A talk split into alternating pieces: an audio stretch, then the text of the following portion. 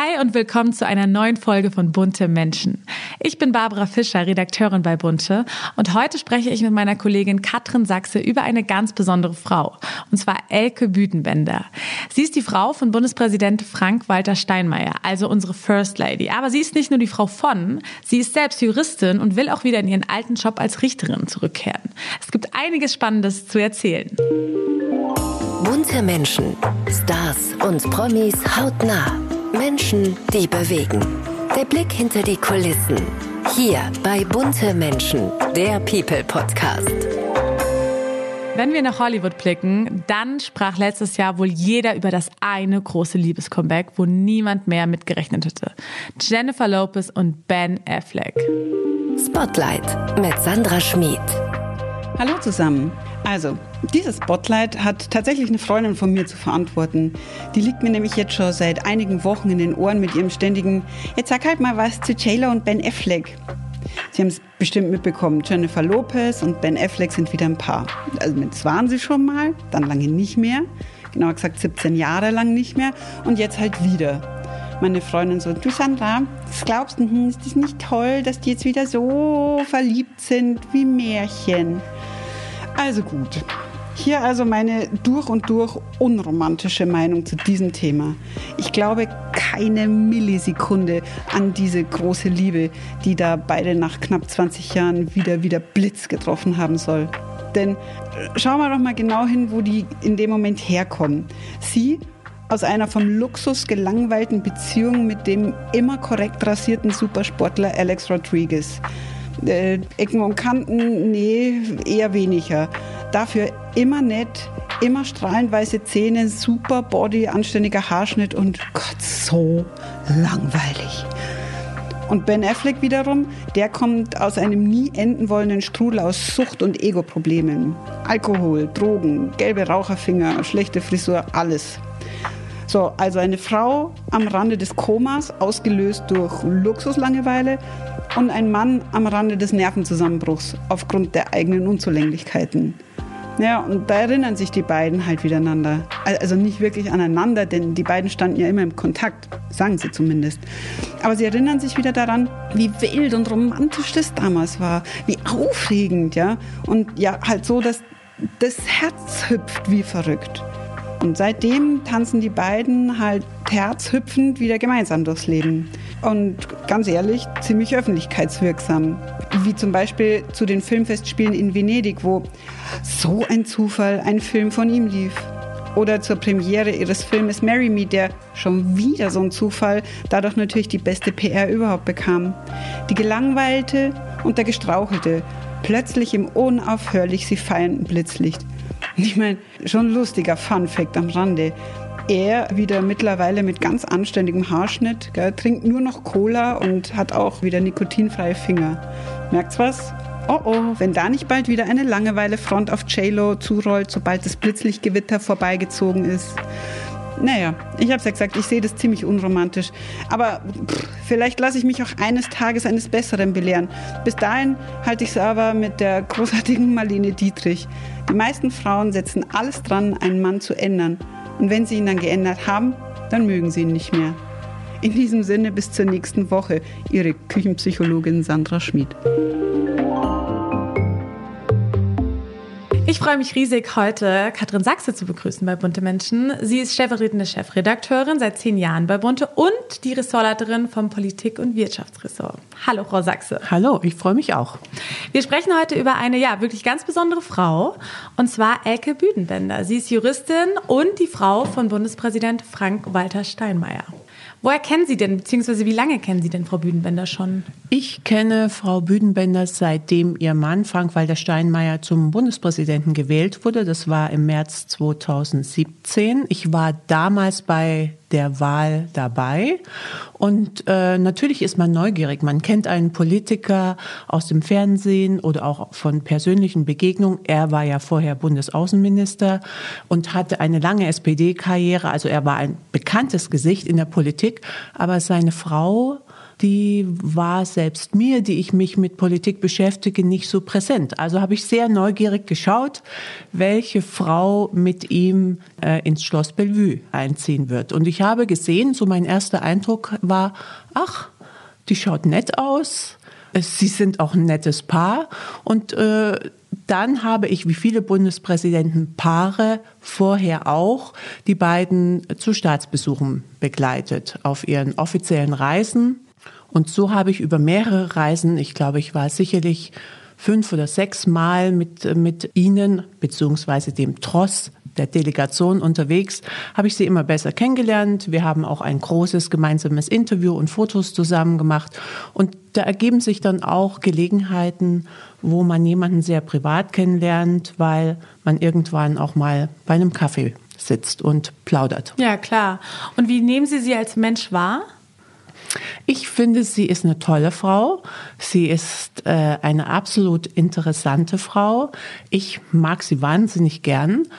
Auf den ersten Blick, da sie so zierlich ist, wirkt sie fast zerbrechlich, aber in ihr steckt wahnsinnig viel Energie und Kraft und sie hat eine wirklich tolle Ausstrahlung und eine große Herzlichkeit. This is your invitation to a masterclass in engineering and design. Your ticket to go from zero to 60 with the Lexus Performance Line. A feeling this dynamic is invite only.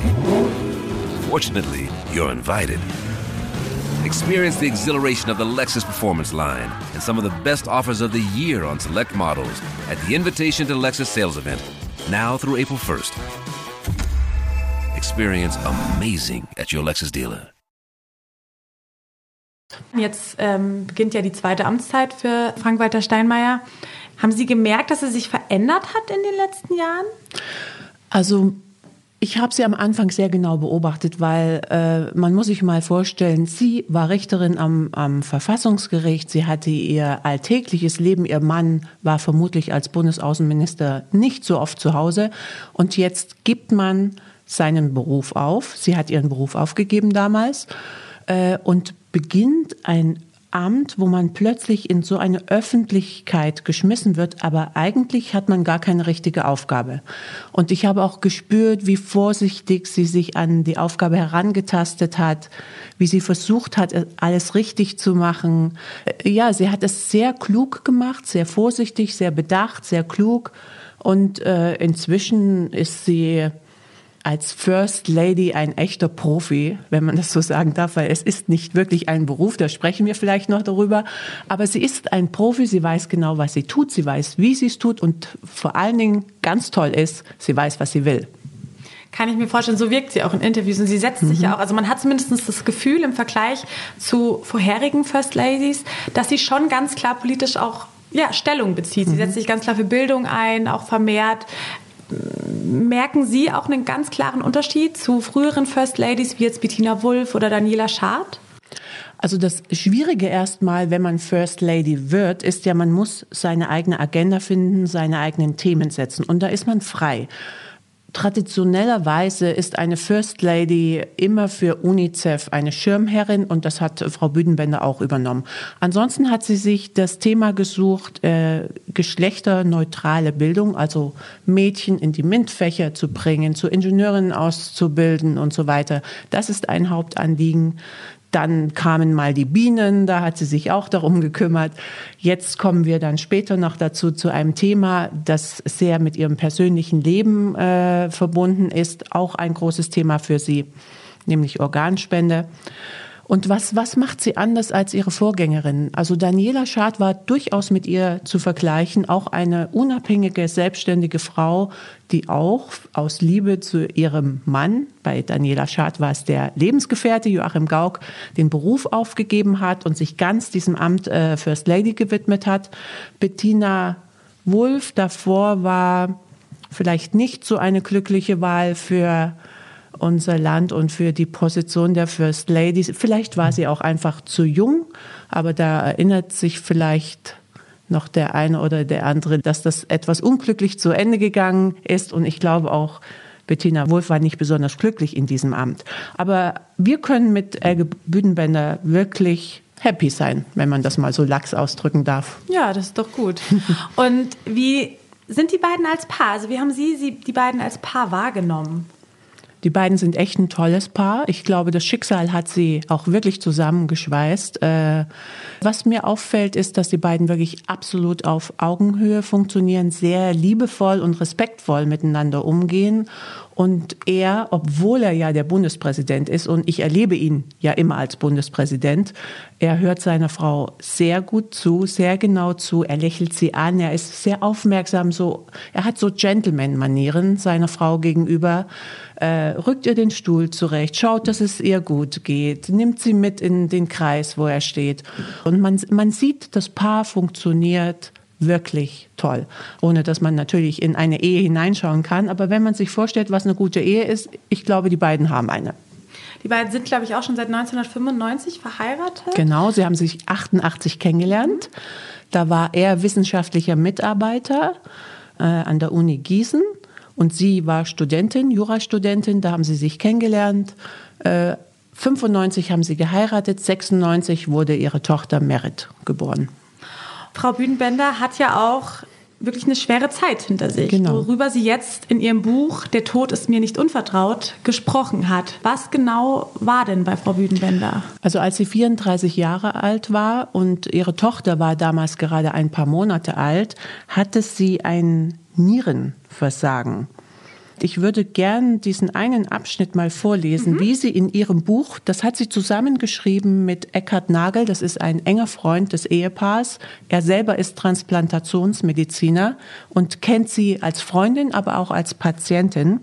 Und als diese Krankheit das erste Mal bei ihr auftrat, dann beschreibt sie in diesem Buch das so, ich habe dieses Bild im Kopf.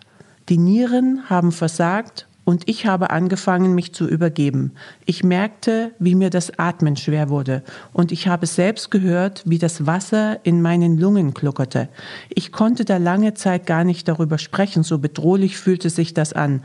Aber ich weiß noch, wie ich dort lag, auf der Intensivstation, mit dem Atemschlauch in der Nase und Frank, ging raus und ich dachte, ich sehe ihn und mein Kind nie wieder. Das war so hart, da habe ich gemerkt, das Leben hat ein Ende. Schrecklich. Also es klingt wirklich ja. ganz schlimm, auch ja. Wenn man so das Wasser spürt das möchte man sich nicht vorstellen und äh, glücklicherweise haben wir es nie erlebt und hoffentlich werden wir es nie erleben. Aber wenn man mit 34 gerade Mutter geworden, verliebt, frisch geheiratet. Das Leben steht noch vor einem. Genau, und dann wird man derartig krass aus einem glücklichen Alltag gerissen und mit so einer bedrohlichen Diagnose, ich glaube, das ist hart. Und wie ist sie denn damit umgegangen? Also wie ging es auch dann weiter für sie? Also sie hat gut, sie hat es überlebt, ist jetzt eine Binse, weil glücklicherweise sehen wir das. Ähm, sie wurde geheilt, entlassen, musste aber über lange, lange Zeit eine extrem strenge Diät halten. Mhm. Und, und, zwar, sie schreibt, wenn ich einen Schnitzel am Tag gegessen hatte, war die Menge an Eiweiß, die ich aufnehmen durfte, schon verbraucht. Das heißt, kein Kuchen mehr, keine Pasta mehr, kein Keks mehr, kein Brot mehr. Und sie war sehr, sehr streng zu sich und hat es auch sehr gut durchgehalten. Ihr Freund Eckhard Nagel sagt heute noch mit Bewunderung, er kenne wenige Patienten, die so diszipliniert waren. Das hat sie über 14 Jahre getragen, diese Disziplin. Und dann kam wieder der Moment, wo die Nieren versagt haben. Und da war dann klar, sie braucht eine neue Niere. Sie mhm. muss transplantiert werden. Und stand dann sofort fest, dass ihr Ehemann ihr die Niere spendet? Also äh, es ist ein bisschen wie im Film diese Geschichte, weil äh, Frank-Walter Steinmeier hatte schon damals, vor 14 Jahren gesagt, du, wenn du jemals eine Niere brauchst, du kriegst sie von mir. Und sie hat Schön. gesagt, nee, nee, ich brauche nie eine Niere, das, das geht so hin. Aber es kam dann natürlich der Moment und äh, die Untersuchungen begannen, alles hat gepasst. Er hatte ein Organ, was für sie passte, spendermäßig. Und die Operation ist gelungen und sie war gerettet. Und sie schreibt in ihrem Buch, das war alles ein Segen, ein Glück, eine Gnade, ein Geschenk in jeder Hinsicht. Also selbst heute, und das war 2010, spricht ja aus ihrer Seele wirklich noch so viel Dankbarkeit und so viel Glück. Und, und eine Niere von dem eigenen Mann zu bekommen, ist, glaube ich, der größte Liebesbeweis. Absolut. Also das man kann wirklich sagen, die passen perfekt zusammen. Sie, also nicht sie, nur in der Beziehung, sondern. Sie sind jetzt eins. Ja, ja absolut. Genau. Ach, wie toll. Und wie geht es ihr heute? Also heute ist sie wieder komplett gesund. Sie schreibt in ihrem Buch, es geht ihr gut. Mhm. Und äh, wie ich sie erlebe, geht es ihr gut. Also ich, ich glaube, sie hat bestimmte Einschränkungen. Vielleicht muss sie auch noch eine bestimmte Diät halten. Aber sie hat sich an, an diese Bedingungen ihres Körpers, glaube ich, gewöhnt. Sie hat sie akzeptiert und sie sagt in ihrem Buch, sie hat die Erwartung, dass sie alt wird. Schön. Und hat sich ihr Blick jetzt auch aufs Leben verändert? Ja, sie sagt, sie sei unerbitterlich geworden. Sie lasse sich nicht mehr so einfach fremdbestimmen. Sie ziehe die Dinge durch, die ihr wichtig sind. Und das kann man sich natürlich vorstellen, wenn man sieht, wie, wie die Zeit, die man vielleicht noch haben könnte, plötzlich in einem Moment so zusammenschmilzt auf quasi Null, dann fragt man sich, womit verplempere ich mein Leben? Und das, glaube ich, ist die Lehre aus so einer unerbitterlichen Dramatik, dass man sich gewisse Dinge vornimmt, die man in Zukunft anders macht. Absolut. Und weil Sie es vorhin ja auch gesagt haben, sie musste ja dann sehr auf ihre Ernährung achten und sie war so diszipliniert. Das mhm. passt ja auch irgendwie so ein bisschen zu ihrem Lebensweg, weil ich habe auch gelesen, sie hat ja erst eine Ausbildung gemacht, bevor sie genau. Jura studiert hat mhm. und so und sie kam ja, glaube ich, aus einer Handwerkersfamilie. Ja. Also sie hat ja wirklich sich richtig hochgearbeitet, genau. diszipliniert. Ne? Total. Sie war die erste in der Familie jemals, die studiert hat. Schon das ist ja eine besondere Wahnsinn, Leistung. Ja. Und äh, sie hat Industriekauffrau gelernt dann das Abitur nachgemacht, dann studiert. Also in ihr steckt Ehrgeiz, Willen und aus ihrem Leben was zu machen. Absolut. Auf alle Fälle. Und das sieht man ja auch jetzt. Jetzt beginnt die zweite Amtszeit und sie will ganz klar ja wieder als Richterin arbeiten. Ja, das war eine absolut überraschende Nachricht, auch für mich. Mhm. Ja, es ist ja üblich, aus welchen Gründen auch immer, aber wahrscheinlich noch ein konventionelles Rollenbild. Wenn der Gatte Bundespräsident wird, dann hat die Frau natürlich ihren Job aufzugeben, ihre Arbeit aufzugeben und sich der neuen Aufgabe zu widmen. Das haben bisher alle First Ladies so gemacht, mit einer Ausnahme, Frau Carstensen, aber die war niedergelassene Ärztin. Mhm. Frau Büdenbender arbeitet ja im öffentlichen Dienst, also auch im Staatsdienst. Und ich glaube, da haben einige schon etwas geschluckt, dass sie entschieden hat, sie geht in ihren Beruf zurück und übt trotzdem das Amt der First Lady aus. Ich frage mich, wie es funktionieren wird für sie zeitmäßig, mhm. weil es ist ein Volltagsjob, First Lady zu sein. Damit verbunden sind viele Reisen, viel unterwegs zu sein, viele Termine wahrzunehmen. Ähm, da würden 30 Tage Urlaub nicht ausreichen. Also ich hoffe, sie hat mit ihrem Arbeitgeber gut verhandelt und sich ein paar Sonderkonditionen ausgehandelt. Schlafen wie die Stars. Das geht bei unserem heutigen Partner Hotel Zoo Berlin. Schon in den 50er und 60er Jahren gingen Schauspielgrößen wie Marlene Dietrich, Romy Schneider und Grace Kelly auf dem roten Teppich des damaligen Hotels Zoo ein und aus. Und auch heute geben sich die Stars hier die Klinke in die Hand. Ob Brad Pitt, Kate Hudson oder Orlando Bloom. Sie alle haben schon mal im Hotel Zoo Berlin übernachtet und das Grace Restaurant für sich entdeckt. In den exklusiven Zimmern und Suiten wohnt man mit Blick auf den traditionsreichen Kudamm Amsterdam oder schaut über die Dächer von Berlin. Wenn auch ihr eine exklusive Nacht wie ein Star verbringen wollt, dann ist jetzt die perfekte Gelegenheit. Denn mit unserem Code Bunte15 gibt es für euch bis zum 30. April 2024 15% Rabatt auf eure Buchung. Den Code könnt ihr auf www.hotelzoo.de einlösen. Hier findet ihr auch alle weiteren Infos zu den Zimmern und dem Grace Restaurant.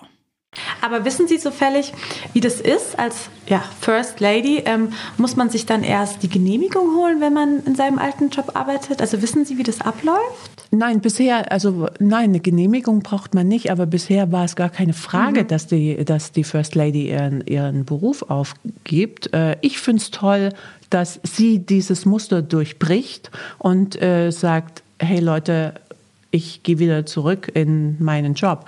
Denn wenn man sich vorstellt, jetzt hat sie fünf Jahre, ist sie aus ihrem Beruf heraus. Das bedeutet auch, sie hat fünf Jahre kein Geld verdient. Mhm. Okay, das gemeinsame Familieneinkommen wird reichen. Aber sie verzichtet auch fünf Jahre auf Rentenansprüche und, und, und. Man gibt seine Unabhängigkeit auf. Total. Und äh, eine Frau, die gewöhnt ist, dass sie ihr eigenes Geld hat, die Richterin war, die ihren Mann nicht fragen muss, wenn sie sich eine neue Handtasche kaufen möchte oder ein paar neue Jeans. Das ist natürlich ein schwerer Schritt, einfach zu sagen, ich gebe auf und ich habe kein Geld mehr. Meine Unabhängigkeit liegt in deinen Händen und in deinem Verdienst. Total. Und finden Sie diesen, dieser Begriff First Lady, also ist der noch angebracht?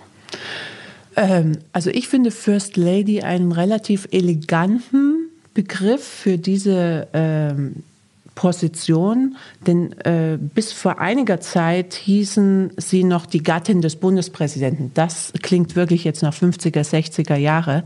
Aber erstaunlicherweise gibt es überhaupt keinen deutschen Begriff für dieses Amt. Es gibt auch kein Geld dafür.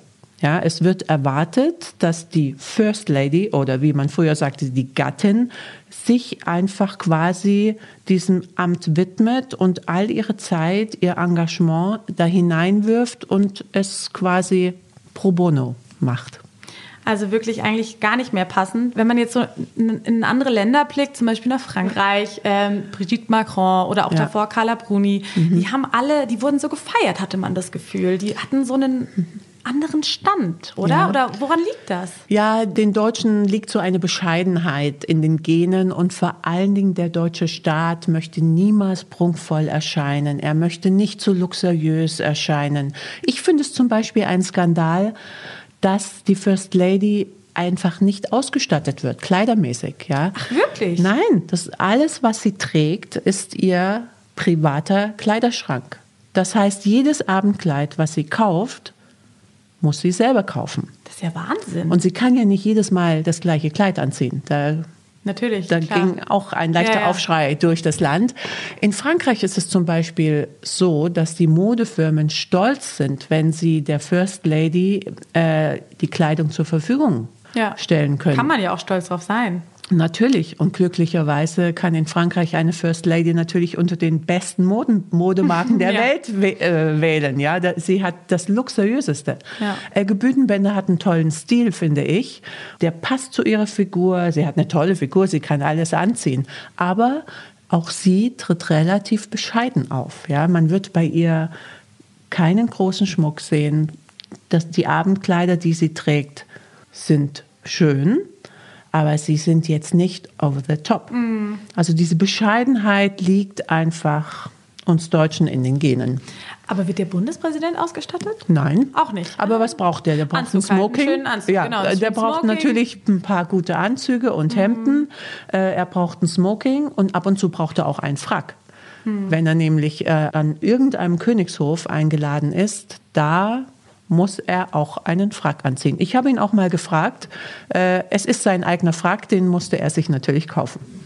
Das war mir wirklich nicht bewusst. Ja. Also ich bin davon ausgegangen, dass gerade solche hohen Politiker ausgestattet werden. Ich wäre total dafür. Ja. Ich wäre dafür, dass sich unsere deutschen äh, Modefirmen wirklich anstrengen sollten, die besten Kleider, die schönsten Absolut. Abendkleider, die schönsten Cocktailkleider, mhm. was immer die First Lady braucht und natürlich auch der Präsident, dass äh, sie das einfach kreieren und zur Verfügung stellen sollten. Ja. Aber darf eigentlich jemand wie Elke Büdenbender jetzt als äh, First Lady, darf sie eigentlich selbst entscheiden, zu welchen Veranstaltungen sie geht? Also kann sie zum Beispiel jetzt auch sagen, oh, ich würde gerne die Fashion Show von dem und dem Designer sehen? Ja, kann sie schon machen. Sie muss natürlich immer so ein bisschen äh, darauf achten, wie das in der öffentlichen mhm. Meinung ankommt, ja. Und äh, es gibt ein paar, wenn, wenn Staatsbesuch, was das oberste Level des Protokolls ist, dann reist die First Lady eigentlich mit, weil auch auf der Gegenseite des Landes, in das man reist, natürlich der Präsident zusammen mit seiner Frau oder die Präsidentin mit ihrem Ehemann empfängt. Und dann will man natürlich als ankommender Präsident nicht dastehen, als hätte man keine Frau. Absolut. Und, aber sie kann, wenn, wenn zum Beispiel der Bundespräsident in einer ausländischen Botschaft einen Empfang gibt und er gestaltet ein Kulturprogramm, dann äh, wählt er natürlich, was er seinen ausländischen Gästen gern an deutscher Kultur zeigen möchte. Mhm. Und ähm, Frank-Walter Steinmeier und Elge Büdenbender sind Jazzliebhaber. Da hört man dann häufig gute Jazzmusik. Ach, schön. Ja, ich habe auch gelesen in einem anderen Interview, das fand ich auch ganz witzig, nochmal zu dieser offiziellen Bezeichnung, dass sie hatte mal erzählt, dass wenn sie mit ihrem Mann auf Reisen ist, mhm. dann wird er immer begrüßt mit, also von den Piloten, ja, herzlich willkommen, Herr Bundespräsident, und bei ihr nur Frau Büdenbender. Genau, genau.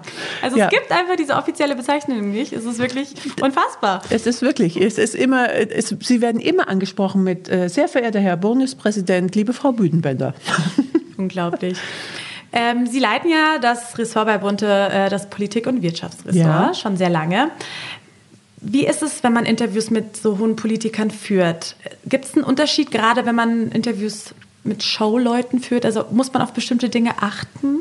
Also erstmal ein gutes Interview ist ein gutes Interview, mhm. egal wer vor einem sitzt. Äh, und man versucht als Interviewer, als Journalist natürlich dem Menschen, der einem gegenüber sitzt, so wie Sie, es bei mir jetzt auch machen, so nah wie möglich zu kommen und äh, ihnen ein paar Geheimnisse zu entlocken. Bei Politikern ist das mit dem Geheimnisse entlocken etwas schwieriger, weil die haben natürlich genau ihre Raster, was sie der Öffentlichkeit mitteilen wollen.